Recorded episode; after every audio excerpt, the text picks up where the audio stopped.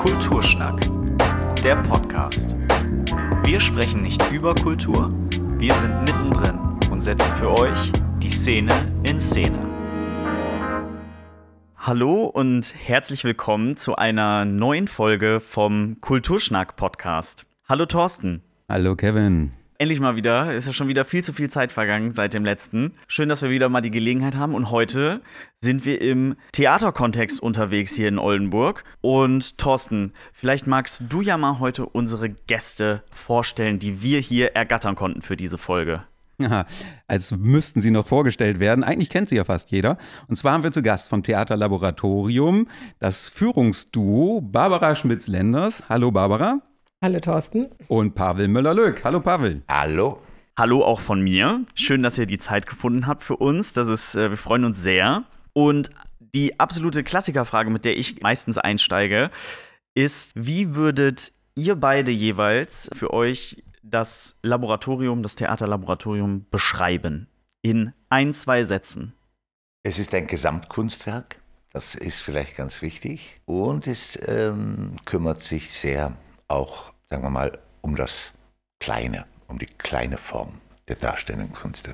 Ich würde es so beschreiben, das Theaterlaboratorium ist ein Privattheater, dem man das auch anmerkt, weil wir das so gestalten können, wie wir das möchten. Und das ist ein Ort, in dem viele Bilder entstehen. Und was ja auch eine große Besonderheit an diesem Theater ist, was ja ebenfalls die meisten wissen dürfen, aber manche vielleicht auch nicht, dass es ein Figurentheater ist. Also, ihr steht zwar selber auf der Bühne, aber mit euch stehen Figuren auf der Bühne, die ihr bewegt, spielt. Das ist, finde ich, eigentlich ist super interessant, weil man kennt ja von vielen Menschen den Traum, irgendwann mal auf einer Bühne stehen zu wollen, aber Puppenspielerin zu werden, das hört man doch selten. Wie ist denn bei euch das entstanden, dass ihr genau das machen wolltet? Also ich fange mal an. Bei mir war das so, dass ich halt ähm, gerne gestaltet habe, dass ich gerne auf der Bühne gestanden habe, schon zu Schulzeiten. Und dass ich so zum Ende der Schulzeit mich mal umgeschaut habe und auf ein Theater, auf ein Marionettentheater in Düsseldorf gestoßen bin und da diese Form kennengelernt habe, dass man halt Figuren als Figuren und als Schauspielerin auf der Bühne stehen kann. Und diese Mischung aus Darstellung und Gestaltung, die hat mich sehr interessiert. Mhm. Und du, Pavel? Bei mir war das so, dass ich eigentlich, eigentlich habe ich mal gedacht, Journalismus wäre eine hübsche Geschichte für mich. Und dann bin ich auch ähnlich wie Barbara eigentlich in Lübeck in das Marionettentheater äh, geraten. Und der alte Prinzipal hat mich dann auch gefragt, ob ich schon was vorhätte. So, und dann kam das ganz plötzlich eigentlich, dass ich da habe ich mit Freunden telefoniert und habe gesagt, Mensch, der hat mich gefragt, ob ich ein Jahr mitspielen will, ob ich da reinschauen will. Und da kam also dieses Faszinosum Figur, äh, auf mich zu. Und dann fand ich es ganz schön, dass ähm, man die Option hatte, dass es in eine Selbstständigkeit aufgeht. Denn mein heutiges und auch damaliges anarchistisches Restpotenzial war nicht dazu geeignet, an einem Stadt- oder Staatstheater Darsteller zu werden. Es ist echt äh, spannend, genau. Ihr konntet euch sehr ausleben, dann im Folgenden. Aber wie sieht denn der Schritt dahin aus? Man kann ja schlecht irgendwo Puppenspieler-Azubi werden, oder? Wie ist denn dann euer weiterer Weg in die, äh, in die Selbstständigkeit gelaufen? Also äh, bei mir war es halt so, dass ich bei diesem Theater dann nach einem Praktikum gefragt habe, sechswöchiges Praktikum und dann bin ich 13 Monate da geblieben und habe auch mitgespielt. Und in der Zeit, also dann haben die auch gesagt, ja, wir können dich auch ausbilden oder viele sind oder manche sind auch über ein Handwerk in den Beruf reingekommen, also eher übers Puppen machen. Und da gab es also verschiedene Wege, aber dann hörte ich davon, dass man es dann auch studieren konnte. Also ich habe dann mich beworben und war eine der ersten Studentinnen in der, dem Studiengang Figurentheater in Stuttgart an der Musikhochschule. Also ab da, ab 83 war das, glaube ich. 83 konnte man es dann auch studieren. Man hätte es auch in Ostberlin studieren können, damals schon, aber das war natürlich für mich nicht möglich.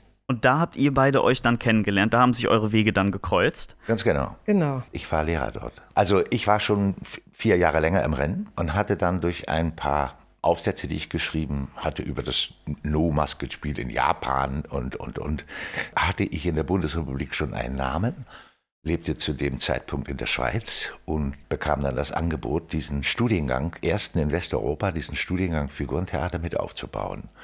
Und ich war ganz jung, 23, 24 Jahre, sowas, jüngste Dozent ever. Und dann habe ich gedacht, naja, gehst du jetzt dafür nach Stuttgart? Von Zürich aus geht man nicht so leicht nach Stuttgart. Und dann habe ich den unverfroren, wie ich war, gesagt, äh, äh, ich komme nach Stuttgart, aber nicht nur für die Dozentenstelle, da müsst ihr schon noch mal gucken. Und dann wurde die Leitung des Stuttgarter Figurentheaters frei, 214 Sitzplätze mitten in der Stadt und ein sehr veritabler Etat. Und diese Melange aus gleichzeitig gestalten zu können, einladen zu können. Das war also kein Theater mit einem festen Ensemble, sondern mit einem großen Etat, um einzuladen. Und da konnte ich, ich hole jetzt ein ganz bisschen aus, ja, da konnte ich eines nämlich machen. Es war dann an der Zeit, Stuttgart war ein bisschen, was das anging.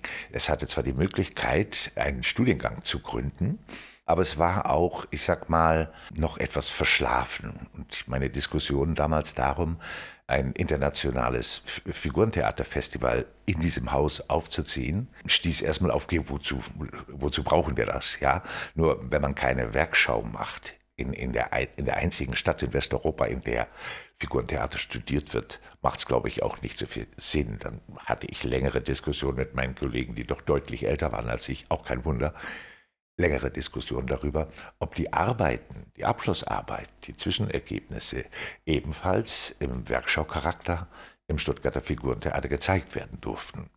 Und da waren die auch nicht der Meinung. Und nun war es aber so, dass qua meiner Stellung als Theaterleiter und gleichzeitig als Dozent ich mir da habe, jedenfalls für meine Arbeiten, nicht hineinreden lassen und für das Festival auch nicht hineinreden lassen. Und dieses Festival, äh, und der, beide, beide Standbeine gibt es bis heute. Es gibt dieses internationale Festival, was immer wieder veranstaltet wird und überragend ist und eine echte Wegbestimmung. Und äh, das, die Zwischenergebnisse und, und Abschlussarbeiten der Studentinnen werden dort ebenfalls gezeigt. Ihr habt also Spuren hinterlassen in Stuttgart, das kann man wohl ohne weiteres sagen. Aber das klingt ja für mich wie äh, eigentlich eine wunderbare Lösung, wirklich tolle Voraussetzungen, berufliches und privates Glück gefunden da vor Ort. Aber trotzdem seid ihr nicht in Stuttgart geblieben zu unserem Glück, sondern habt euren Weg hier in den Norden gefunden. Wie ist denn das passiert? Also es war eigentlich von Anfang an klar, wir kommen beide nicht aus Stuttgart und fünf Jahre mit, mit Schwaben, ich muss es so sagen, und Schwäbinnen zusammenzuleben, das reicht dann auch, das reichte damals. Also Stuttgart hat sich seitdem auch verändert, auf jeden Fall. Ein bisschen multikultureller geworden. Aber so dieses Gefühl, dass, also Stuttgart liegt ja auch in so einem Talkessel und das äh, bezog sich dann auch oftmals aufs Denken, auf den Umgang miteinander. Und für uns war klar, also wir sind dann auch schon relativ bald auf Tournee oft gegangen und das Studium lief aber noch parallel. Und dann war für uns klar, Pavel kommt aus Schleswig-Holstein, ich vom Niederrhein und auf jeden Fall wird es nördlicher sein wesentlich nördlicher als. Genau, und da ist Oldenburg natürlich das nächstliegende Ziel, wenn ja. man mal frei liegt, denken möchte. Liegt genau äh, auf der Mitte sozusagen. Ja. Und wenn ihr sagt, okay, ihr habt in äh, Stuttgart da richtig Spuren hinterlassen und äh, wart dann auch schon auf Tournee, nun war es ja aber trotzdem so, dass dieser Studiengang was total Neues war. Muss ich mir dann trotzdem das so vorstellen, dass ihr ähm, zu der Zeit, als ihr dann unterwegs wart, dass das auch so richtig Groundwork war für das, was ihr da gemacht habt? So? Also dadurch, dass das musste es noch immer verbreitet werden. Fühl, habt ihr euch so gefühlt, wie wir, wir zeigen hier etwas, das kennen auch viele vielleicht noch gar nicht? Wie war so dieses, dieses Grundfeeling zu der, zu der Zeit? Also der Studiengang hat inhaltlich sehr viel bewegt, formal. Und man konnte das daran sehen, das dauerte eine kleine Weile, dann gingen die Stuttgarter äh, Theaterpreise an die Figurentheaterleute. Figurentheater ist eines der innovativsten Formen eigentlich der letzten Jahre. Und vieles davon wurde eben angestoßen und bewegt im, im Studiengang. Und das Zweite, was auch sehr klar war, war, dass die Tatsache, dass das Figurentheater völlig unzurecht, aber lange Zeit eine Domäne des Kindertheaters war, hatte sich hiermit auch aufgehoben. Es war jetzt vollkommen klar, dass 20 Uhr eigentlich gesetzt war, wenn man wirklich mit reden und mitgestalten wollte. Braucht es dafür viel Überzeugungsarbeit, dass das in den Köpfen ankam oder war das schon im Prozess? Also ich denke jetzt zum Beispiel auch, ich hatte eben schon den Schlenker hier nach Oldenburg gemacht, als ihr angekommen seid. Wie groß war die Offenheit? Also waren die Leute schon so, dass sie dachten, okay, Figurentheater, das kann durchaus auch was für uns Erwachsene sein? Oder gab es hier auch erstmal so dieses Vorurteil, dass es dann doch eher was für die Kinder sein müsste? In den 80er Jahren hat ähm, Oldenburg Pantomim-Festivals gemacht und Figurentheater-Festivals gemacht. Das heißt noch unter der Ägide von Dr. Eckhard Zeber. Das hieß, die Leute wurden also langsam quasi an die Kunstform herangeführt und da war immer auch, weil ich habe die damals gestaltet, diese Festival, immer auch 20 Uhr gesetzt. Also damit wusste man schon mal ein bisschen, mal ein bisschen was. Aber was spannend war, war natürlich, das ist etwas anderes, ein Theater zu betreiben, das nun wirklich ein großes Publikum, das war ja unser Ziel, in die, in die Breite zu gehen, da ist es noch was anderes und da mussten viele überzeugt werden. Also wenn man jetzt sagen, ein Handwerksmeister aus dem Ammerland ist und die Frau sagt, ich habe Garten fürs Figurentheater, dann war erstmal ein Fragezeichen im Gesicht. Und nicht, wie wir jetzt, auf was für Ideen, ne? Puppentheater oder was. Ne? So. Das hat sich aber alles, das ist hier auch tatsächlich Normalität geworden. Und was wir äh, auch gemacht haben, ist, dass wir uns das Publikum, das Erwachsenenpublikum auch äh, ein Stück weit dadurch erspielt haben, dass wir unsere Kinderstücke auch immer so erarbeitet haben, dass die auch immer eine Ebene für Erwachsene haben. Wir wollten nicht, dass die Eltern da mit ihren Kindern sitzen und sagen, ja, ist ja Kindertheater. Also so wie eine Abwertung. Also gut gemachtes Kindertheater ist auch immer für Erwachsene interessant. Darüber äh, war natürlich, war schon mal so eine Grundoffenheit, ein Grundinteresse und dann ähm, fing es an, dass auch die Erwachsenen in die Vorstellungen kamen. Nochmal kurz den Schritt zurück. Feste Spielstätte, hast du gerade gesagt, Pavel. Das war sicherlich auch ein Argument für Oldenburg und, und also die Startrampe, die ihr hattet, dass ihr hier eine Spielstätte bekommen konntet, die ihr nach euren Vorstellungen herrichten konntet. Das war, glaube ich, ein gutes Argument hier für den Standort Oldenburg, wenn ich mich recht erinnere. Ja, war ein Argument, aber wir waren schon vorher auch äh, hier in Oldenburg. Es bestand schon ein Kontakt auch zu vielen Schulen hier in der Gegend äh, und eben zu Dr. Eckhard Seber, der ein großes Interesse an unserer Arbeit hatte und uns da auch äh, unterstützt hat. Aber die Entscheidung für Oldenburg, ja, es war so vielschichtig. Auch, dass es einfach eine Stadt ist, wo man das Gefühl hat, da kann man auch Kinder großziehen und da mag man leben. Und sie ist nicht so klein wie jetzt irgendein Kaff und sie ist nicht so riesig, dass man verloren geht. Und braucht Aufregung auch. Natürlich, denn die, die, die Stadt, äh, das sieht man jetzt auch, sie wächst immer weiter, es kommen immer mehr Menschen hinzu. Und das kulturelle Angebot war ja damals 1995, sage ich mal, sind ja alles diese Dinge, die sich da entwickelt haben. Die Kulturetage etc., Werkkunstschule, das ist ja diese Generation gewesen, Casablanca, ja diese Generation gewesen, die wichtig, die, die gesagt, wir gehen nicht nach dem Studium, sondern wir bleiben gewissermaßen und wir bauen hier eine neue Szene auf, die auch dem intellektuellen Anspruch der Stadt gerecht wird. Ihr seid, als ihr hier euch angesiedelt hattet und dann habt ihr quasi die, die Leute mehr als schnell überzeugen können von eurer Arbeit, die da noch Zweifel hatten. Und wenn ich das richtig gelesen habe und verstanden habe, seid ihr dann auch ziemlich schnell das erfolgreichste Privattheater in Niedersachsen geworden. Was ich da als quasi Außenstehender sofort gedacht habe, ist erstens, wie, er, wie erfährt man dann davon? Und zweitens finde ich auch irgendwie, also für das, was ihr dann gemacht habt, so also dieses, die Leute überzeugen zu müssen vom Figurentheater, war das dann noch so irgendwie so ein Moment, wo ihr gedacht habt, jo, jetzt, okay, jetzt sind wir auf jeden Fall hier angekommen und das, das war das auch ein toller Moment so? Also dieses, dass man das damit dann auch geschafft hat und dann auch in wahrscheinlich, so habe ich es verstanden, relativ kurzer Zeit so sich zu etablieren? Es war ein kollektiver Überfall eines Publikums auf ein Theater. Also es war ein toller Moment. Äh, wir haben im Herbst 95 in der Wilhelmstraße eröffnet. Und man muss sich das auch vorstellen, wir haben das alles im Grunde am Anfang selber gemacht. Also wir haben die Karten selber verkauft, wir haben die Karten selber abgerissen, wir haben den Kuchen gebacken, wir haben ihn verkauft.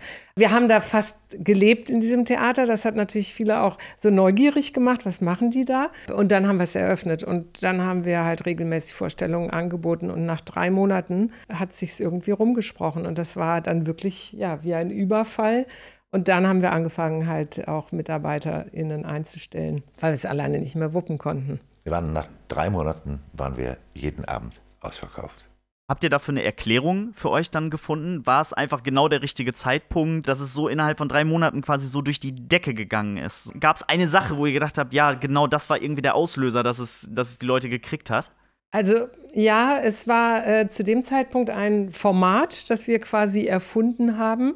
Das hieß damals Weinkäse-Theater. Da haben wir dann, wir haben die drei Käsehochs gespielt. Ich, das war meine Diplomarbeit und das haben wir rauf und runter gespielt, sowieso, auch auf Festivals und so weiter. Und hatten das eigentlich für Kinder konzipiert, aber auch für die Erwachsenen, die Spaß dabei hatten und haben dann ein, abends ein Format angeboten, dass es ein Käsebuffet gab. Dann gab es halt dieses Stück, wo es einen Überfall auf einen Käseladen gibt. Und dann konnte man im, im Saal sitzen an Tischen und ein Weinchen trinken dazu.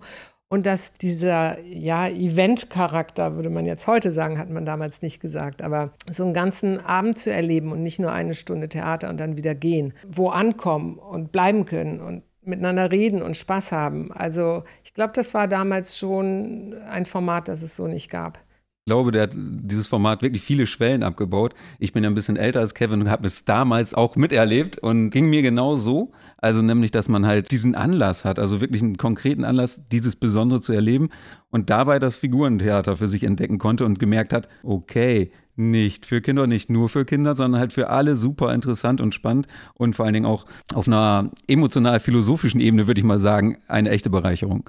Und das war bei mir auf jeden Fall so, dass ich den ersten Besuch im Theaterlaboratorium auf diese Weise ja, erlebt ja, habe. Ein Klassiker. Mhm. Der Klassiker, absolut. Ich glaube, was auch noch, noch ganz wichtig war, dass, dass die ähm, Oldenburger und Oldenburgerinnen gemerkt haben, wir äh, empfinden uns als Europäer. Wir waren viel unterwegs, wir haben viele Einflüsse mitgenommen, ob das jetzt Farben und Formen oder sonst irgendwas sind. Wenn man sieht, wie wir gestalten, dann sieht man, dass das ein Konglomerat ist aus, aus, aus, aus vielen verschiedenen. Wir sind, äh, leben eine Zeit im Jahr in Schweden. Wir beschäftigen uns mit Schweden und dem, was es an Errungenschaften hat. Wir haben lange, lange, lange Monate, eigentlich Jahre in Frankreich gespielt. Und das spürten die Leute so ein bisschen, oh, kommt ein bisschen, mir schwingt ein bisschen mit in eine Stadt, was eine Stadt auch dringend brauchte. Die brauchte damals auch so ein bisschen mehr Hintergrund, die brauchte eine andere Farbenwelt auch nochmal, nochmal eine andere Philosophie. Das war sie auch, auch ähm, entscheidend mit. Und dann muss ich nochmal sagen, sehr entscheidend ist auch, sind so kleine Dinge, die man, die man dann vergisst, aber die trotzdem ungemein helfen. Das war zum Beispiel der Pferdemarkt. Wenn äh, äh, jemand vom, äh, eine, eine, Marktfrau oder ein Marktmann in unserer Vorstellung war und glücklich, dann könnt ihr euch nicht vorstellen, wie viel das bewegt, denn Marktfrauen und Marktmänner leben davon, ihre Erlebnisse mitzuteilen und zwar möglichst vielen Menschen mitzuteilen. Und so entsteht so eine Bewegung plötzlich, das, was wir mit kollektivem Überfall gesagt haben, so entsteht so eine Bewegung plötzlich, dass man sagt, da müsst ihr hingehen. Das hieß es, da müsst ihr hingehen, da müsst ihr hingehen. Echt? Ja, da müsst ihr. Und dann sind die waren so felsenfest überzeugt und bis heute sind auch da Freundschaften draus entstanden, weil die uns wirklich supported haben in einer ganz unglaublichen Art und Weise. Da fällt mir eine witzige Situation ein, die wir öfters erlebt haben, wenn wir dann selber auf dem Markt eingekauft haben und haben irgendwie gesagt, ich hätte gerne drei Pfund Tomaten oder was, dann dreht sich jemand um und sagt, die Stimme kenne ich. Also wir wurden oft so an, am Anfang vor allem an den Stimmen erkannt. Ja, Markt Witzig. als das soziale Medium ja. des Prä-Internet-Zeitalters äh, hat ja, ja genau so funktioniert ja. mit Likes und Empfehlungen. Ja, mit, ja, das waren die Likes. Ja, das absolut. waren die Likes. Ja, also der große Erfolg hängt ja eng zusammen mit euren Persönlichkeiten, aber natürlich auch mit den Stücken, die ihr gespielt habt. Die drei Käsehochs hast du gerade schon erwähnt. Barbara, das war, äh, hast du noch aus dem Studium mitgenommen? Mich interessiert aber jetzt auch, wie ihr eure Stücke entwickelt. Wie kommt ihr denn zu euren Stoffen, die die Menschen so berühren und die Art und Weise, wie ihr das umsetzt? Wie denkt ihr die Puppen da rein? Also es wird ja wahrscheinlich ein ganz bestimmter Prozess sein, wie ihr eure Stücke entwickelt, dass sie am Ende bei den Menschen so gut ankommen. Also das, das würde mich mal interessieren. Ja, ich fange mal an. Also das, was ich vorhin in einem kurzen Satz so gesagt habe, äh, was das Theaterlaboratorium ist, ein Privattheater, das beinhaltet natürlich so viel. Einmal, dass wir die Räume gestalten können, wie wir das wollen, aber ganz, ganz wesentlich ist, dass wir einfach im ganz kleinen äh, Kernteam entscheiden können, was uns interessiert und was wir spielen wollen. Also gibt verschiedene Herangehensweisen. Ich mache mal ein Beispiel auf zum Beispiel das Stück Die Bremer Stadtmusikanten. Da, also das machen wir ja eh gerne, dass wir Märchenadaptionen bearbeiten und die Bremer Stadtmusikanten sind in einer Zeit entstanden, wo mein Vater gestorben ist, wo meine Mutter, meine Mutter gestorben ist. Also es war ein für uns ein sehr persönliches äh, Thema, dieses Altwerden, Sterben, sich verabschieden und so weiter. Und deswegen haben wir es dann halt, oder da ist es ja an der Grenze vom Leben zum Tod. Und also das ist ein wesentlicher Punkt, dass wir halt über uns und unsere Situation, unsere Interessen, unseren Fokus auf etwas, unsere Anliegen erstmal ein Stück auswählen können überhaupt. Okay, aber ihr bildet nicht einfach nur dieses Thema ab, das euch begegnet. Ihr schafft ja eine eigene Sprache, einen eigenen Umgang damit. Es ist jetzt äh, die Themen, die du gerade genannt hast, die könnten ja eine große Schwere haben. Und Tiefe haben sie bei euch ja auch, aber ihr schafft es ja immer noch, das wieder so ein bisschen zu brechen, sodass die Leute mit einem guten Gefühl aus dem Theater kommen. Macht ihr das bewusst oder ist das euer Umgang mit solchen Themen? Nein, das ist ein altes clowneskes Prinzip. Die, die Melancholie oder die Schwere des Lebens lässt sich leichter ertragen, wenn der Humor dazukommt. Das ist auch ein altes jüdisches Prinzip. Und äh, das, ähm, das war also diese äh, Melancholie und die Heiterkeit der Humor und bitteschön dann auch ein ausgewählter Humor sind Dinge, die unmittelbar zusammenkommen können. Wir können immer noch ein Stück tiefer gehen, wenn wir wieder herauskommen, wenn wir wieder quasi eine eine, eine, eine humorvoll-philosophische Betrachtung auf die Sache legen, atmet das Publikum durch und im nächsten Augenblick, wo es durchgeatmet hat, eröffnen wir nochmal eine, eine, einen Pfad in die Tiefe. Das ist, äh, wie gesagt, das ist ein altes Prinzip. Ich kann vielleicht auch gerade erzählen, wie ich jetzt gerade zu einer Sache gekommen bin. Man ging ja gerade darum, wie. Ich stand in Werkebeck in der Nähe von Bad Westervik in Schweden auf einem alten ähm, Schmalspurbahnhof. Wir mal, hatten früher mal auch einen Schmalspurbahnhof in Schweden, Barbara und ich, und sehe einen gelben Gepäckwagen. Denn äh, Figurentheater geht gerne auch mal übers Objekt. Dass man sich in ein Objekt verliebt, gar nicht in einen Inhalt, sondern in ein Objekt. Sehe dieses Ding und denke, oh, das, das ist grandios, das ist grandios, den ganzen Abend bitte damit. Und dann habe ich gedacht, ja, aber womit denn und was denn? Und dann habe ich mir gedacht, die Geschichte der Flucht. Alles das alles das, warum Heinrich Heine in Paris war, alles das aus verschiedenen Jahrhunderten zusammengepackt auf einem Gepäckwagen zu einer ganz bestimmten Zeit mit einem ganz bestimmten Soundhintergrund und dann wegtauchen können in die Welt und alles Leben eigentlich aus diesen Koffern herausholen. Das war so ein Moment. So, und jetzt habe ich nach Werkebeck geschrieben und habe gesagt, ich habe mich da verliebt in so ein Ding. Braucht ihr es noch? Könnt ihr es euch zur Verfügung stellen? Können wir es nachbauen? Können wir es euch abkaufen? was können wir machen in diese Museumsgesellschaft? Und jetzt habe ich noch keine Antwort, aber ich bin gespannt.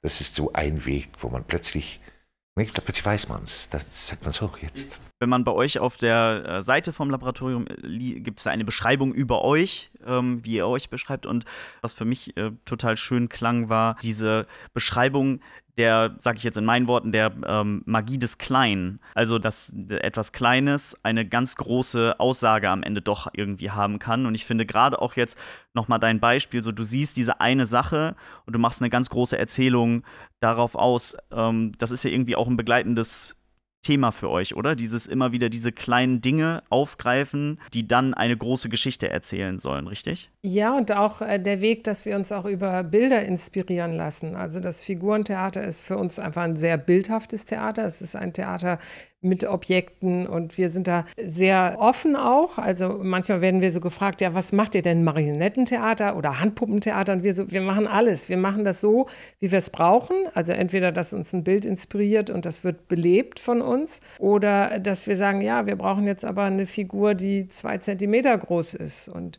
dann brauchen wir noch eine Kamera, die sie groß projiziert oder oder. Also es gibt verschiedene Wege halt dann auch zu Inhalten zu kommen ist ja fantastisch, dieser Moment. Es gibt einen Moment in Dr. Welsch und Dr. Merz. Das ist auch so etwas wie, wie entsteht etwas.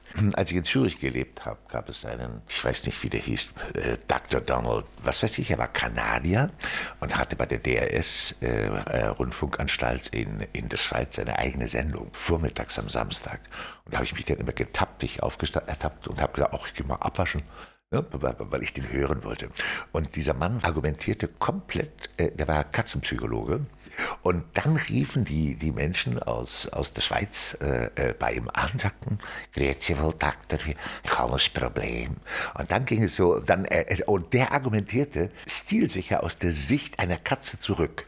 Das war einfach richtig spannend. Und dann war, dann vergehen 25 Jahre und dann kommt ein Moment, wo man sagt, ich möchte einen Tierpsychiater spielen. Mit einer suizidgefährdeten Eintagsfliege. Alle zu mir, die mühsam beladen sind. Ne? Alle zu mir. So, so, auch, auch so entstehen Abende oder der über Demenz. Genau, das ist auch aus einer persönlichen, aus einem persönlichen Anlass heraus entstanden.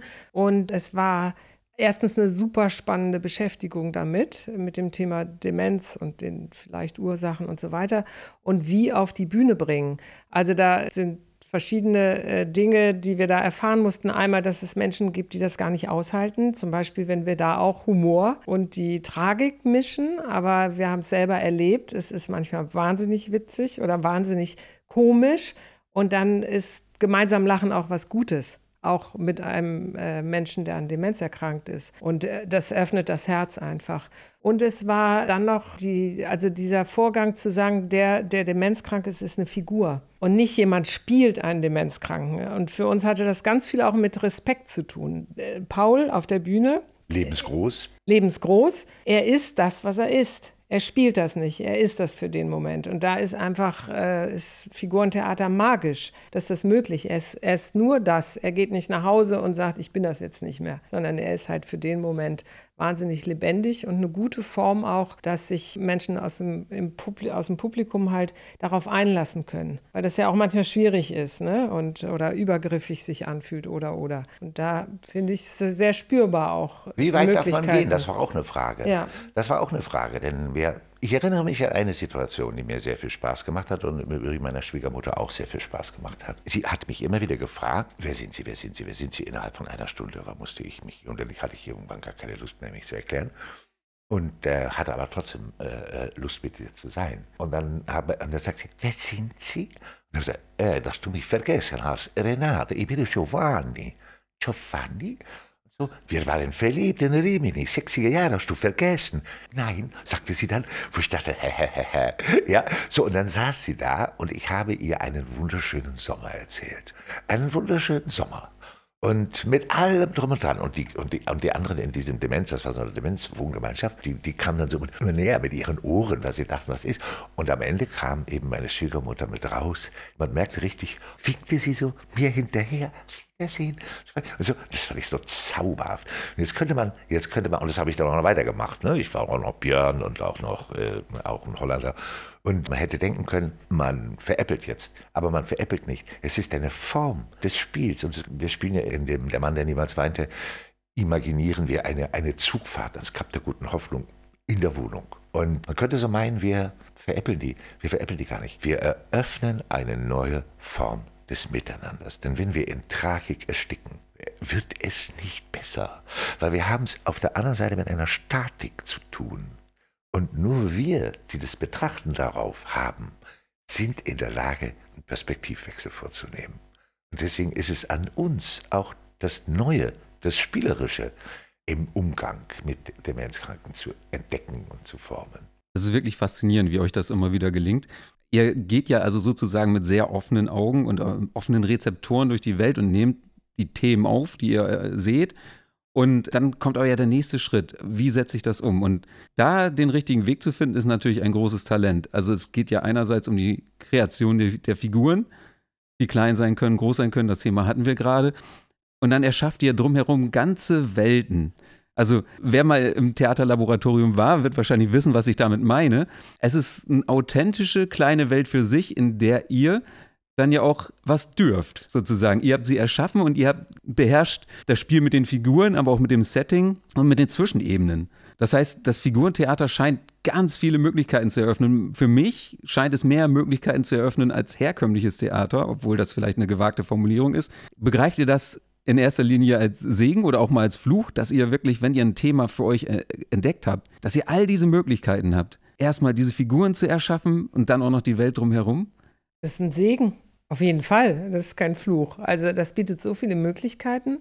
Also es ist zum einen so, dass wir dann ein Team auch zusammenstellen und dass äh, auch ein Brainstorming erstmal über Tage, über Wochen ist unter Umständen und dass sich da Dinge auch rauskristallisieren und es so langsam wächst. Also ich sag mal, wir, äh, so grundsätzlich ist seit fast 40 Jahren immer das Thema, wir machen es mal ganz klein, wir stellen nur einen Koffer auf die Bühne und mehr nicht. Und dann haben wir den Koffer da und dann wäre es ja auch schön, wenn dann doch da noch ein Tisch ist und wenn da noch das ist und dann brauchen wir aber einen schönen Hintergrund.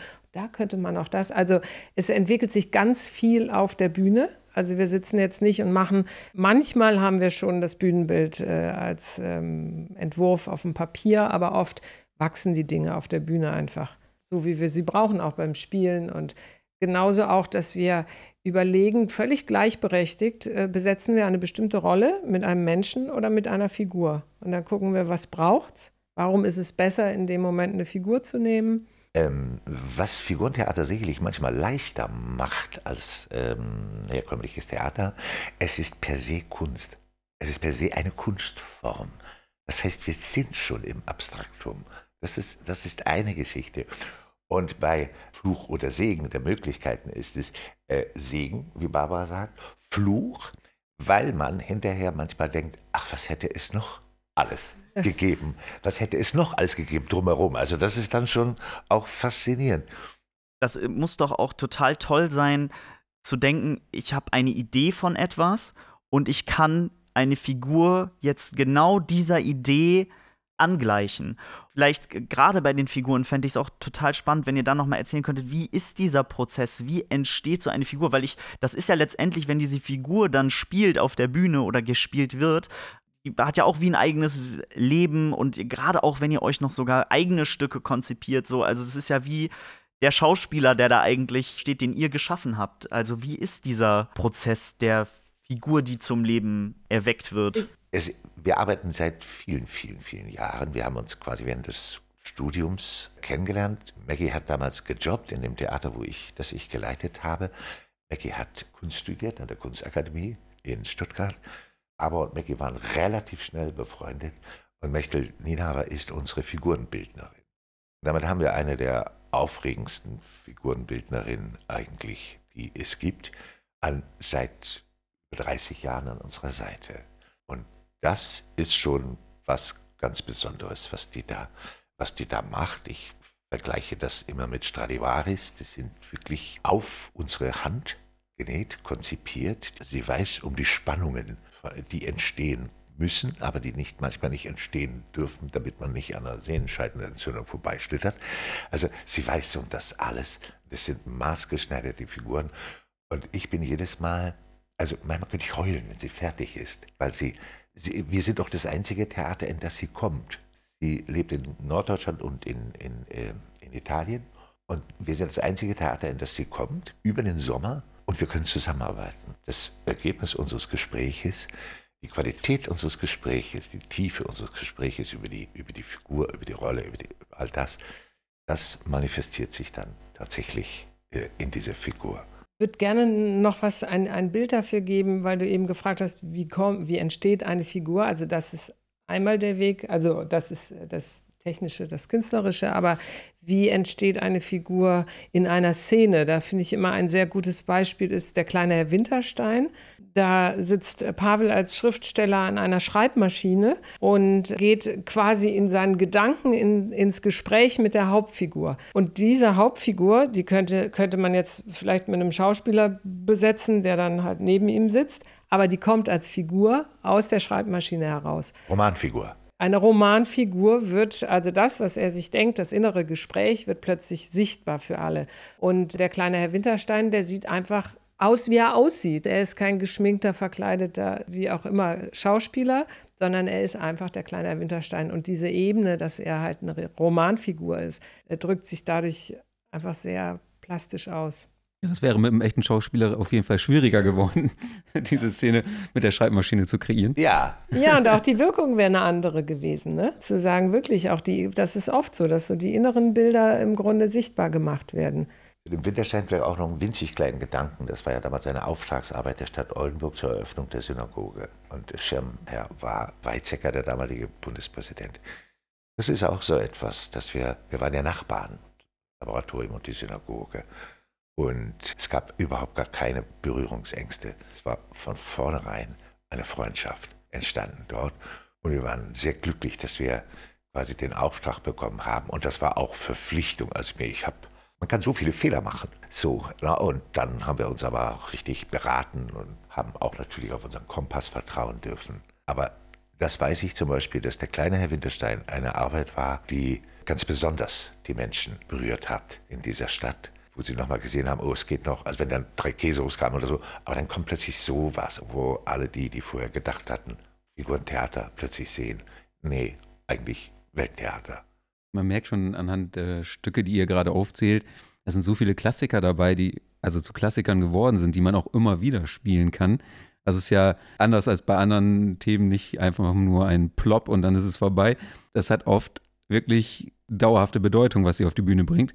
Und trotzdem schafft ihr es ja immer wieder, auch den Alltag mit in die Stücke zu holen. Also die, die haben ja ein relativ festes Gerüst, aber oft tauchen tagespolitische Entwicklungen mit auf oder, oder irgendwas, was gerade passiert ist, was die Stücke dann nochmal wieder ganz neu belebt, wenn auch nur punktuell. Ist das bewusst, dass ihr auch immer wieder was aufnehmt und, und den, die, die Stücke so leicht verändert? Oder ist das ein ganz spontaner Einfall dann jeweils? Es gibt ja verschiedene Formate. Also das in Effi zum Beispiel kann man sowas jetzt nicht machen. Obwohl, vielleicht ist auch passiert, ich weiß nicht. Kleine aber, aber zum Beispiel, der Fischer ist ja eigentlich das, ich sag mal, auch Format, das, wo man drauf wartet, was, was kommt heute. Und wenn dann so viel passiert, dass Bundestrainer plötzlich entlassen wird oder sich vielleicht mal auch mal mit den Äußerungen von Johann Küme und mit einer Solidaritätserklärung an Johann Küme beschäftigt in solchen Augenblick, dann ist das etwas wichtig. Dann ist das etwas wichtig. Wir sind ähm, nicht nur ein Theater. Ein Theater ist immer auch politisch und die Menschen wollen wissen, wofür wir stehen. Und wir sagen ihnen auch, wofür wir stehen und können da auch sehr streitbar werden. Äh, dafür. Und das finde ich ganz wichtig, dass ein Kompass, dass ein Kompass gibt. Man kann es schlecht einordnen in der, in der Hinsicht, aber man kann uns auf jeden Fall wahrnehmen. Wir stehen für etwas. Kann das auch Teil des Erfolgs sein? Also einfach, dass ihr Persönlichkeiten seid und authentisch, wie ihr seid. Also das sieht man ja an, an den Spielstätten, wo ihr auch viel von euch reingebt. Die sind ja bis ins kleinste Detail wunderbar gestaltet. Auf der Bühne merkt man halt auch, in, in, Einzelfällen oder eigentlich auch an den großen Stücken, was in euch vorgeht und, und was ihr kommunizieren möchtet. Und es wirkt also nicht so, als würdet ihr nur einen Auftrag abspulen oder eurer Profession nachgehen. Es wirkt so, als würdet ihr auf der Bühne leben. Kann das sein, dass die Menschen das spüren? Auf jeden Fall. Und das ist auch das, wie wir gestartet sind, dass wir gesagt haben, wir wollen in die Selbstständigkeit, wir wollen wirklich auch selber bestimmen und gehen mit Leidenschaft da rein in die Themen, in die Gestaltung, das, was uns entspricht und was, das ist eine, das ist so ein Energieschub, wenn man das machen kann, was man selber möchte. Also wir haben scheußliche Theater erlebt, wir haben unglückliche Darsteller und Darstellerinnen auf der Bühne erlebt, die spielen mussten, die, also wir müssen kein Wort auf der Bühne sagen. Äh, das wir nicht mögen. Und da müssen wir uns nicht verbiegen. Das ist mm, zwischendurch äh, haben wir schon auch gemerkt, das würde man gerne von uns erwarten, also manche Sachen. Und wir haben gesagt, nee, wir wollen eigentlich den Erwartungen nicht entsprechen, auch wenn es vielleicht sich finanziell lohnen würde, aber das ist nicht authentisch. Es ist ja auch so, dass es genau umgekehrt ist. Sich das so aufzubauen, macht es dann nachher finanziell nicht unabhängig, aber ertragbar. Das ist es ja gerade. Je, je, eher wir bei uns sind, je mehr das die Menschen spüren. Ne, wir haben ein ganz besonderes Privileg. Also normalerweise kommt hier ein, ein, Regisseur oder ein Dramaturg und sagt, das spielst du jetzt, Dietmar, ja, und das spielst du. Und sagt, kann ich nicht irgendwie was anderes? Und, nee, da bist du, also, also wenn, dann du, Dietmar. Und dann, dann haben wir ja genau diesen Punkt. Das heißt, die, äh, man kann das ausfüllen mit den Möglichkeiten der Schauspielkunst, aber es ist immer jemand anders oder häufig jemand anders, der sagt, was man machen soll. Also es ist hierarchisch aufgebaut, natürlich, und das muss unter Umständen so sein. Ich finde, dass es gar nicht so sein muss. Ich finde, dass das Schauspiel an den Theatern seit langem eigentlich die Verpflichtung hat, mal über Reformen nachzudenken und es nicht mehr so laufen zu lassen. Aber es dauert halt. In, in Deutschland dauert alles 30 Jahre länger. Und da an diesem Punkt sind wir außerordentlich privilegiert, weil wir abgleichen können mit dem, was bewegt uns jetzt in diesem Augenblick am meisten auf der Welt, was macht uns am meisten wütend. Dann haben wir gesagt, so, das wird unser Stück. Und dann horchen wir in uns hinein Wir sind da, Barbara und ich, auch relativ rasch deckungsgleich. aber dazu vielleicht auch, weil wir uns so lange kennen. Und wir mit diesem ähm, Dasein, wo wir sind, äh, stoßen wir natürlich auch an Grenzen. Wir müssen immer bis Mitte Oktober Zuschussanträge stellen und schon wissen, was wir im nächsten Sommer machen. Also es reicht nicht, dass wir sagen, wir machen was, was für unser Gefühl reicht, dass wir beschließen, wir machen ein Stück. Wir brauchen Unterstützung, wir brauchen das Geld und verlasst euch drauf. Wir werden es mit Herzblut machen. Und das reicht leider dann für die Ministerien nicht. Die wollen dann schon jetzt wissen, was wir in zehn Monaten denken. Das ist ganz furchtbar. Ja. Ich finde das ganz furchtbar. Ich finde das ein Theater, das seit, seit 25 Jahren in Oldenburg beständig auch verändert hat und mitgenommen hat und Menschen 150 Kilometer fahren zu uns dass man bitteschön seitens des Landes diesen Etat zur Verfügung stellen kann. Es ist so häufig so, dass wir gesagt haben, nee, das Stück wollen wir nicht mehr. Ja, Sie ändern? Also, was interessiert mich denn mein Gedanke von gestern? Und wenn, wenn, wenn die Welt sich verändert, wenn ein Krieg ausbricht, wenn, äh, es passieren so viele Dinge gerade, wenn Corona kommt, so viele. Und da muss ich im November wissen, was ich im September mache. Ich weiß ja gar nicht, ob ich noch lebe. Also nicht, das ist so, das finde ich so, das ist auch so eines von diesen bürokratischen Dingern, wo ich denke, ach Mann, Leute, begreift doch mal, wir sind da, wir sind da und immer wieder und kontinuierlich und wir haben jedes Jahr ein Stück gemacht. Und trotzdem ist auf der anderen Seite noch haufenweise Beton. Es ist eigentlich schade, man, also wenn man sich so ein bisschen durchlässiger machen würde, wäre das manchmal viel einfacher, könnte man sich auch verstehen. Ich kann nicht alle Theater über einen Kamm. Die einen können ganz genau, was sie sagen, inszenieren, was sie sagen. Andere können das nicht. Wir, und deswegen, wir sind ja auch, wir ticken nicht nur so, wir ticken auch als Bildhauer, als Gestalter, als... Eben, äh, wir, wir arbeiten, wir sind ja so multimäßig unterwegs. Also wir machen die Organisation im Theater immer natürlich mit einem Team zusammen, aber wir müssen alles im Blick haben und wir können uns jetzt nicht äh, hinsetzen und sagen, jetzt machen wir mal monatelang hier Brainstorming äh, schon vorher und planen alles so vor. Wir müssen schon genug planen, viel mehr, als wir eigentlich wollen. Ja, das, man merkt, da ist äh, die Theaterseele auch durchaus mal am Kochen. Ja. Und, und genau, das ist, glaube ich, einfach so dieser Schnittpunkt zwischen der künstlerischen Ebene und einer verwalterischen Ebene. Und das zu übersetzen, ist, glaube ich, schwierig. Ja. Ähm, die Verwaltung hat den Wunsch, dann halt irgendwie das passend zu machen, diesen künstlerischen Prozess am besten in ein Formular zu kriegen, ja. damit es passt. Ja. ja, und das widerspricht sich natürlich. Und da kann man natürlich verstehen, dass man da nicht das große Bedürfnis hat, da äh, in, in alle Kästchen das Richtige reinzuschreiben, sondern halt eigentlich abwarten muss, was der Prozess ergibt. Da, da muss es irgendwo wahrscheinlich einfach eine, eine Schnittmenge geben, die aber trotzdem dem künstlerischen Herz dann immer wieder äh, einen Strick trägt, weil das genau das ist. Eigentlich ist ja der künstlerische Prozess bis zum letzten Tag müsste er ausschöpfbar sein. Und trotzdem glaube ich, dass genau daraus die Sache ist, warum das so wahnsinnig erfolgreich ist. Du sagst, ihr, ihr seid überall, in allen Prozessen seid ihr mit involviert. Und ich glaube, genau das ist wahrscheinlich auch das, was am Ende die Leute spüren, wenn sie zu euch in die Vorstellungen gehen, weshalb das Ganze so erfolgreich wurde und ist. Und es wurde ja dann, nachdem ihr im Wilhelm 13 gestartet seid, wurde es ja sehr schnell dann erfolgreich und so erfolgreich, dass ja irgendwann scheinbar die Frage im Raum stand oder der Punkt angekommen war, okay, wir könnten auch noch einen Step größer. Wie war dieser Zeitpunkt, dass also die Zeit, als ihr gesagt habt, ja, wir könnten auch umziehen? Gab es zuerst das Gebäude, in dem ihr heute noch seid? Oder war es zuerst die Ambition, wir würden auch gerne noch mehr und dann tat sich die Möglichkeit auf? Wie war das zu der Zeit? Also es gab einen kleinen Zwischenschritt, der mir gerade so in den Kopf kommt, dass wir die beengten Räumlichkeiten in Wilhelm 13 erstmal durch einen Wintergarten vergrößert haben, weil wir ein so kleines Foyer hatten, dass unsere Zuschauenden vor der Kasse mit Regenschirm bis, auf die, bis an die Straße vorne standen. Das war immer ein sehr schönes Bild, aber wir wollten es dann doch schon ein bisschen bequemer machen. Das, aber dann haben wir gemerkt, also so können wir nicht wachsen. Der Saal es geht nicht größer, die Bühne geht nicht größer. Wir hatten hinten eine Mini-Werkstatt noch drin. Ne? Es war alles so klein, klein, klein. Genau. Und dann in der Zwischenzeit waren wir schon neben das jetzige wohnten Theater. Wir am Steinweg? Wohnten wir am Steinweg und haben immer auf diese Halle geguckt diese OTB-Halle. Und die war damals zwischendurch, wurden da Ausstellungen, glaube ich, gemacht. Früher war da ja die Feuerwehr drin und so weiter. Und dann äh, war, ja, war ja der Zeitpunkt, na, es gab zwei Schritte. Ne? Einmal war 2003, da war ich aber gerade mit unserem vierten Kind schwanger und da habe ich gesagt, nein, ich kann nicht auch noch jetzt ein größeres Theater. Wir wachsen gerade als Familie und das geht irgendwie nicht. Also ich wollte. Ja, ja. So, da, aber, das aber, Gebäude gab es schon. Aber dann, wir sind ein Duo. Und Barbara hat gesagt, das wäre jetzt zu viel, ich bin jetzt schwanger, ich kann gerade, ich kann jetzt nicht ein Haus bauen. Und dann wir, haben wissen wir- ja auch, wir wussten ja auch, dass man nicht einfach nur ein Haus baut. Wir wussten ja, da kommt ein Ding.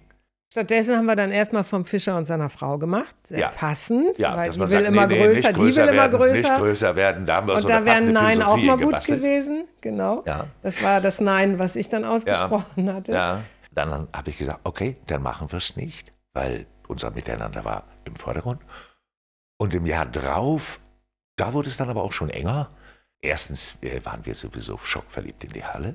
Zweitens waren weirde Unternehmungen unterwegs um diese Halle. Komische Dinge liefen dort. Leute wollten, konnten aber nicht. Dann war wieder Abriss. Dann war wieder dies. Dann erfand man einen Holzbock im Gebälk, um es notwendigerweise abreißen zu dürfen und aus dem Verzeichnis der denkmalgeschützten Gebäude zu streichen. Es war eine Menge Weirdes in der, in der Luft. Und das war der Punkt, wo wir gesagt haben, jetzt Frontalangriff. Es ist neben uns, es bietet alle Möglichkeiten, es wird uns wahrscheinlich komplett bis ans Ende des Lebens ruinieren, finanziell ruinieren, aber go. Das jetzt war retten. dann 2005. Das war 1869, mitten in der Stadt, eines der letzten Hallen, freitragendes Dach und mit unserer Liebe des Erhaltens und des, nicht des Neubestimmens und so weiter, go. Und dann waren wir dann aber auch, ich sag mal, hemdsärmlich genug, um zu sagen, wir, wir kaufen jetzt. So, und dann hat man uns das damals unter Dietmar Schütz hat man uns das verkauft. Dann kam so etwas, ja, in einem Jahr müssen wir raus sein. Ach, weißt du das noch? Ja. In einem Jahr müssen wir raus sein, aus der Wilhelmstraße. Und dann haben wir, wir müssen gar nichts. Wir bleiben hier so lange drin, solange wir hier drin bleiben wollen. Entweder sind wir Partner, wir sind aber nicht irgendein Material, das man hin und her schieben kann auf irgendeiner kulturpolitischen Plattform und sagen kann, das machen wir mal mit euch. Wir begegnen partnerschaftlich, wir wollen aber auch, dass man uns partnerschaftlich. So, denn das war uns ja ganz wichtig. Wir wussten ja, da kommen 800.000 Euro auf uns zu. Herr Gott, woher eigentlich? Wir haben das unterschrieben und haben das gekauft und hatten, wir hatten nicht einen Sou. Wir wussten gar nicht wie. Und schon wieder geil eigentlich auch, ja, oder? Kompletter Größenwahn. Aber den braucht es ja manchmal wahrscheinlich auch, oder? Unbedingt. Also ohne Unbedingt. den hättet ihr die ja nie gekauft. Nein. Und dann wäre sie vielleicht tatsächlich nicht mehr da. Nein. Ja. Und wir brauchten auch ganz viel Zeit, um erstmal mit dem Gebäude zu reden. Wir, wir, wir reden mit unseren Häusern. Wir reden mit ihnen. Wir sagen, was wollt ihr von uns? Häufig stülpt man viel zu schnell irgendetwas drauf.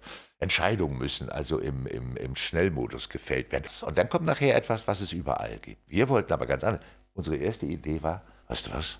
Wir bauen ein Theater, das so aussieht, dass es hier 1869 ein Fake 1869 nicht schon von deiner Urgroßmutter auch mal eine Weile als Intendantin und von meinem Urgroßvater auch mal eine Weile als Intendant so, ja, und haben Eine, einen noch eine ge- Geschichte drumherum Ja, quasi. ja. Natürlich. einen gut. gewaltigen Fake aufgebaut um das Ding.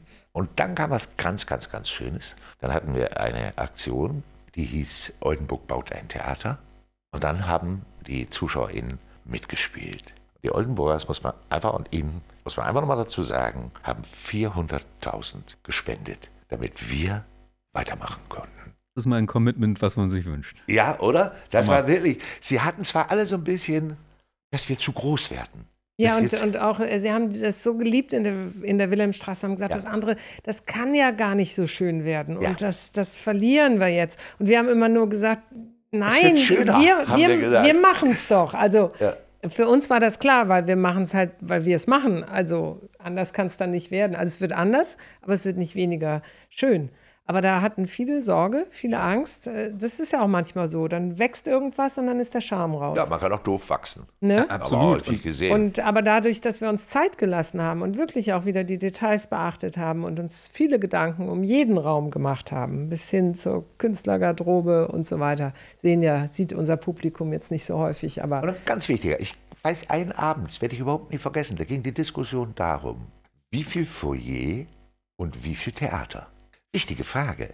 Mit mehr Theater kann man mehr Geld verdienen, sag ich mal, aber mit weniger Foyer habe ich nicht so toll an dem Abend. Das, ja, ne, ist ja wahr. Das ist ja wahr. Das heißt, wir haben das wirklich gehälftet. Und wir und haben gesagt, nee, wir wollen, dass vorne auch Lebensraum entsteht. Und das wäre einfach stumpfes Wachsen gewesen oder profitorientiertes Wachsen in erster Linie. Und hier wir wollten einfach, dass ein Raum entsteht, dass Menschen sich treffen können. Und endlich mal im Trockenen auch für die Karten anstehen können. Genau. Und wir wollten, dass es warm von unten kommt, damit man sitzen bleibt, damit man hinterher noch die Welt beschnappen kann. Ja, ich habe immer so den Eindruck, wenn ich das Gebäude betrete, dass das Theaterstück eigentlich nicht mit dem Heben des Vorhangs beginnt, sondern mit dem Überschreiten der Türschwelle. Genau. Weil, weil man schon sich quasi in dieser Geschichte befindet, die ihr da kreiert habt. Also wer den Raum kennt, weiß, was ich meine. Es ist halt wirklich ein Schritt in eine andere Welt, wenn man das Gebäude schon betritt. Ja, und für uns ist es auch äh, so ein bisschen auch wie so ein Erinnerungsfotoalbum zum Teil. Also wenn wir beide durchs Foyer gehen, können wir zu allen äh, Möbelstücken auch eine Geschichte erzählen und gucken mal, das haben wir doch auf der Tournee gefunden und da haben wir doch das mitgenommen und so weiter. Also das ist einfach auch sehr, sehr belebt. Schönheit ist auch was sehr Praktisches. Mach es den Menschen doch schön. Wo, wo kann man ausufernd werden? In, in einem Theater. Was haben wir denn erlebt? Wir haben davor erlebt Schuhkartons, schwarz angemalt, Theater. War noch das Beste. Ja, ja, ja, Das war genau. noch das Das war Beste. noch das Beste, das stimmt. Das sind noch ganz andere Sachen. Stadthallen erlebt, ne? sind schlimmer. Ja, Stadthallen sind grausam. Ja, und jetzt kann man doch mal, man kann doch den ganzen Koffer auspacken bei einem Theater. Geht doch da am Anfang los. Das kann man doch nur im Theater und in einem Bordell. Und da, da, da kann man doch mal wirklich sagen, so, jetzt kommt roter Samt und noch was und noch was und noch was. Das ist das Schöne. Und dann, und dann beginnt nämlich die Reise auch vorne. Und die Menschen sagen ganz schnell, du musst das sehen. Ihr Besuch ist da aus Bad Mergentheim. Ich möchte unbedingt noch zwei Karten.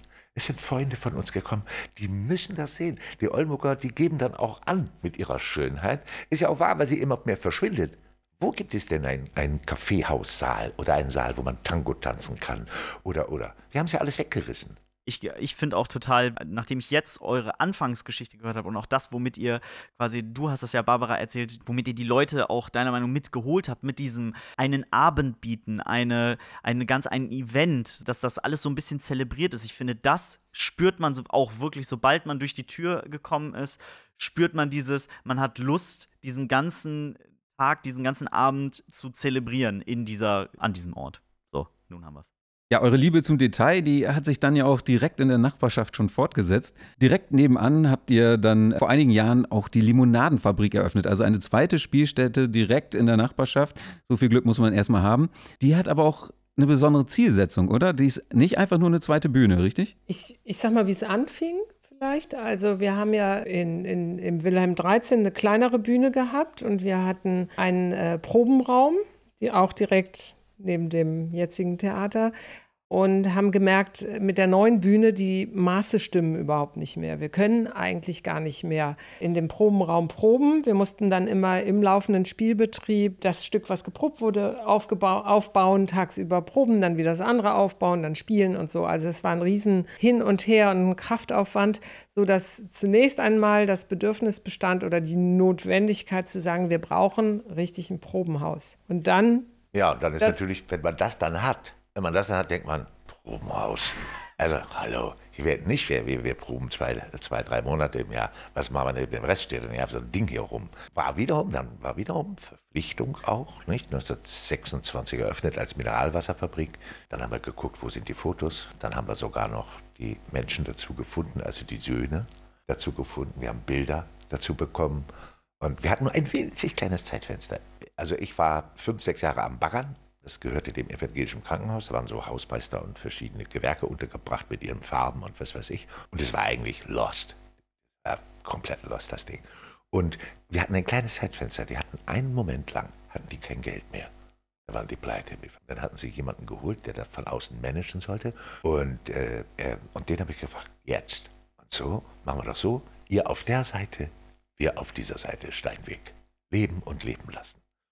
Und dann ging es ganz schnell, dann haben wir ganz schnell den Vertrag unterzeichnet für dieses Ding und konnten dann eine Spielstätte bauen. Und was auch ganz wichtig ist, ist, wir wollen, dass das auch wieder ein Puppentheater ist, ein Ort auch für Kinder, die sich dort treffen können und mit feiner Literatur auseinandersetzen dürfen. Wir wollten auch wieder so einen Ort haben, der mehr auch an die Kinder hingerichtet. War uns ganz wichtig, weil wir kommen ein Stück weit daher und dass man nicht Freitagabend immer abbauen kann, um am Samstagnachmittag zu spielen, um am Samstag dann wieder abzubauen und dann die Abendvorstellung zu spielen. Also zu viel Personal können wir gar nicht vorhalten. Und wenn nur einen Satz sagen darf, wir reden hier immer also über uns und das ist selbstverständlich, wir haben es erschaffen. In all diesen Jahren sind uns so viele wunderbare Menschen begegnet, mit denen wir zusammenarbeiten durften und dürfen, dass wir sehr, sehr dankbar sind dafür, die sofort gesehen haben, das ist ein spezieller Ort und ihre Kraft und ihre Leidenschaft da reingegeben haben. Dafür einfach mal Dankeschön an dieser Stelle. Auch Theater ist Teamwork eindeutig, auch wenn bestimmte Leute natürlich aufgrund ihrer Außenwirkungen herausragen. Genau, ohne, ohne die äh, vielen, vielen helfenden Hände und mitdenkenden Köpfe vor Ort ging es natürlich überhaupt nicht. Und gerade auch bei der Limonadenfabrik merkt man das ja, glaube ich, auch. Da steht ja nicht immer ihr auf der Bühne, nee. sondern gibt es ja auch schon neue Leute, die da äh, performen, richtig? Ja, das war die Idee und es ist auch ein viel beweglicherer Raum. Also wir haben jetzt auch so eine mobile Podesterie, das heißt, wir können auch mal alle Stühle raus, die, die ansteigenden Sitze raus und können dann Tanzveranstaltungen da machen oder Workshops anbieten oder also es gibt das Format ist halt ein ganz anderes. Die Bühne ist zwar so groß, dass wir unsere großen Stücke da proben können, aber der Raum ist wieder im Grunde so klein wie in der Wilhelmstraße. Dadurch kann man auch kleinere Formate, kleine Konzerte machen. Und, und die Kinder sind sehr nah dran. Also für Kindertheater ist das manchmal auch sehr von Vorteil. Gerade bei den kleinen Kindern, dass sie nicht so in Großtheatern so ehrfürchtig Wir sind schon groß. Also das Laboratorium selbst ist ein großes Figurentheater. Mhm. Ja, also das ist gerne das 100er Format. Und es gibt ja auch Leute, die mit Objekten arbeiten. Was ich, mit suizidgefährdeten Streichhölzern und Kaffeeboden Liebesszenen spielen das bewegt sich dann alles doch eher im kleineren Rahmen. Und, das und wir haben auch Stücke. Also du spielst den kleinen Herrn Winterstein noch in der äh, Limonadenfabrik. Ich habe ein Kinderstück, Mama, Papa und ich. Das sind dann einfach Formate, wo wir gemerkt haben, die verlieren sich auf der großen Bühne. Das ist schade. Die sind für einen kleinen Raum gemacht und da gehören sie auch rein.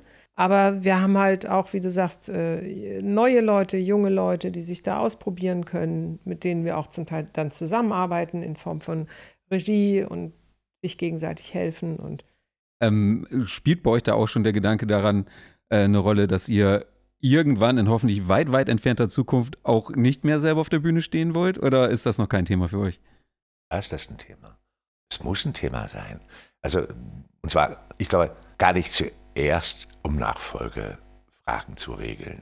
Das finde ich zweitrangig, wirklich. Zuerst geht es darum, wie gehen wir damit um? Wie stellen wir uns der Welt neu? Nicht alles muss weitergehen auf dieser Welt, auch wenn wir das immer glauben. Manchmal ist es so wie mit einem Maler oder mit einem Bildhauer, manchmal endet doch einfach etwas.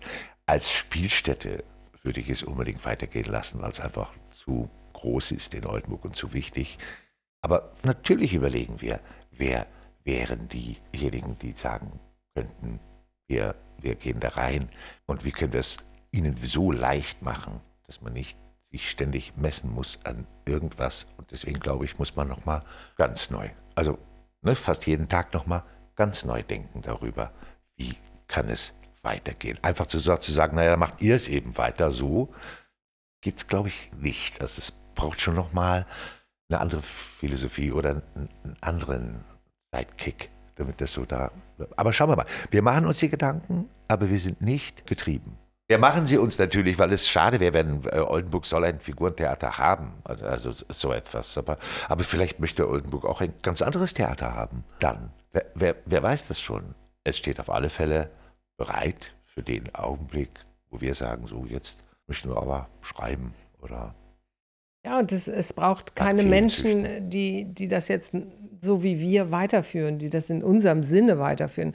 Aber es braucht Menschen mit einer ähnlichen Energie ja. Bock haben, das zu machen. Ja. Und dann machen sie ihre Sache. Ja, Energie. Es ist, hat ganz viel mit Energie zu tun. Es ist ein energetisches Projekt. Das Theater aber wirklich wahr. Ja. Das kann ich mir vorstellen. Und aber immerhin können ja die, wer auch immer nachfolgt, davon profitieren, dass ihr das Thema Figurentheater so weit oben äh, im, im, im kulturellen Ranking etablieren konntet. Also das ist ja halt einfach so, dass ihr, und vielleicht habt ihr auch schon einen gewissen Stolz, wenn ihr darauf blickt, dass ihr das Thema Figurentheater hier so stark etabliert habt und so positiv besetzt, dass wer auch immer nachfolgt, es ein bisschen leichter haben dürfte, vielleicht. Ja, hoffentlich. Bestimmt. Um quasi nochmal den Schlenker zu bekommen, weg von der Nachfolge, ist es ja so äh, wie Thorsten schon richtig festgestellt hat, die Energie ist da. Noch ist das kein Thema, das äh, aktuell ist, sondern die Spielzeit hat wieder begonnen. Und da würden wir uns freuen, wenn ihr da vielleicht nochmal für alle, die das jetzt hören, vielleicht sogar, Wahrscheinlichkeit ist dann schon wieder etwas geringer, aber die jetzt denken, das erste Mal, oh, Laboratorium, das klingt wirklich äh, toll. Was wären eure Empfehlungen? Was sollen sie sich angucken? Was läuft jetzt in der kommenden Zeit? Wir haben keine neue Inszenierung dieses Jahr, weil wir Umbesetzungen machen. Wir haben eine Darstellerin und einen Darsteller, die gegangen sind und die in vielen Inszenierungen drin war. Jetzt entsteht äh, quasi etwas Neues. Von daher ist das eigentlich ganz, erstens sind viele Stücke umgesetzt. Zweitens, wenn jemand das erste Mal bei uns ist, ist eh egal. Wir haben darauf, nee, wir haben darauf geachtet, dass es immer ein Abend wird. Ob so oder so. Und dann obliegt es einfach der eigenen Befindlichkeit zu sagen, bin ich mehr im melancholischen Raum unterwegs oder möchte ich einfach nur Spaß haben mit meinem Freund oder mit meiner Freundin. Das wäre so etwas. Das Wichtigste ist, glaube ich, in diesen Post-Corona-Zeiten, dass wir es wieder mit in die Agenda tun, in unsere persönliche Agenda tun. Wir haben in der letzten Spielzeit zum Beispiel den Donnerstag nicht gespielt, weil wir dachten, wer weiß, ob sie kommen, keine Ahnung, dann stehen wir da mit unseren Donnerstagen. Jetzt geben wir sie wieder dazu. Wir können dazu sagen, nach Corona ist komplett anders und es wird wahrscheinlich auch nie wieder so werden wie vor Corona. Das heißt, wir müssen alle zusammen eigentlich kämpfen. Wir haben, wir haben Krieg, wir haben eine Inflation, wir haben, das sind alles auch Zeichen, dass Menschen sagen, ach, ich möchte gerade nicht oder gehemmt sind. Und wenn wir dir erm-, ermutigen können, einfach zu sagen, nee, nee, nee, nee, nee, nee, nee, das gehört genauso dazu wie alles andere. Diese nah Form von Nahrung gehört genauso dazu. Dann würden wir uns freuen, wenn wir uns kennenlernen dürfen. Das ist doch herrlich. Man kann nichts falsch machen. Jedes Stück ist geeignet. Ja. Und ich kann das für, aus meiner Warte auch nur bestätigen. Also ich habe noch keins erlebt, was nicht einen positiven Eindruck bei mir hinterlassen hätte. Also von daher genau große Empfehlung unsererseits. Wer tatsächlich noch nicht da war im Theaterlaboratorium, sollte es schleunigst nachholen. Genau, und die Stücke schaut euch gerne auf der Website an, was euch da triggert. Es gibt die Klassiker, die wir heute schon ein paar Mal erwähnt haben. Es gibt auch jüngere Stücke, die man vielleicht noch gar nicht kennt jedes für sich unbedingt lohnenswert. So ist es. Jetzt müssen wir leider schon zum Ende dieser Folge kommen. Wir könnten bestimmt noch Stunden weitersprechen. Das merkt man äh, mit, jeder, mit jedem Satz, den ihr sprecht, möchte man eigentlich an euren Lippen kleben und äh, noch viele weitere Geschichten erzählt bekommen. Doch zum Ende einer jeden Folge gibt es eine gute Tradition hier im Kulturschnack, nämlich, dass sich unsere Gäste noch einen Song wünschen für unsere Die Mische-Playlist. Und Thorsten, du hast wunderbarste Vorarbeit geleistet. Ihr seid im Bilde und habt einen Song heute dabei. Ist das richtig? Ja. Ja. Dann haut mal raus. L'Enfer von Stromae. Bei mir ist es Paula Hartmann, Truman Showboat. Habt ihr, hat es einen Grund, warum, warum sind es die Songs geworden? Einfach gerade eure liebsten Hits oder? Nein, das sind ja so, ich bin viel im Austausch mit, äh, mit ähm, ich sag mal, 20-Jährigen und 30-Jährigen. Weil das, was bei mir immer bei anderen Leuten bringt, man ein Glas Marmelade mit, mehr bringen einen Song mit. Bringen wir einen Song mit. Das ist auch etwas, wo man immer sagt, im Theaterlaboratorium zu den Stücken läuft eine wirklich gut ausgewählte Musik. Bringen einen Song mit. Und diesen Song hatte ich letztes Jahr mit einer Kommilitonin meiner Tochter da in Frankreich und die hat mir Paula Hartmann näher gebracht. Und das sind die größten, das sind die größten Geschenke, die man mir machen kann, mehr Menschen näher bringen, zu denen ich erstmal so offensichtlich nicht mehr den Zugang habe, mit die zu eröffnen. Ich mag die Musik von Stromae sehr und ich finde es äh, ganz berührend, ähm, wenn, wenn die Texte einfach auch Tiefe haben und ja, wenn, wenn das eine Geschichte erzählt. Und das finde ich gerade bei dem Lied ganz besonders berührend. Das ist ja auch das Schöne an der Playlist. Das ist nicht genau das, dieser Effekt, den du gerade beschreibst, äh, Pavel. Weil das ist so eine bunte Mischung geworden, ja. weil ja die ganzen Kulturakteure auch ganz unterschiedliche Geschmäcker haben. Ja. Und äh, wenn man so reinhört, das meiste kenne ich nicht, muss ich zugeben. Ja. Und äh, bin dann jedes Mal aufs Neue überrascht und denke, hey, das ist cool. Ja, Hätte genau. Ja, das ist doch was Großartiges, oder? Absolut. In diesem Sinne, nochmal ganz, ganz großes Dankeschön, dass ihr euch für uns die Zeit genommen habt und uns hier mit uns so tolle Sch Geschichten geteilt habt. Vielleicht veröffentlichen wir irgendwann nochmal die drei Stunden, die wir jetzt weggeschnitten haben von unserem fünfstündigen Gespräch, aber ähm, das überlegen wir uns noch. Super, euch auch vielen Dank. Bis zur nächsten Folge. Schaltet da auch gerne wieder ein. Tschüss. Tschüss. Kulturschnack ist eine Produktion des Kulturbüros der Stadt Oldenburg. Redaktion Thorsten Lange und Kevin Altenberger.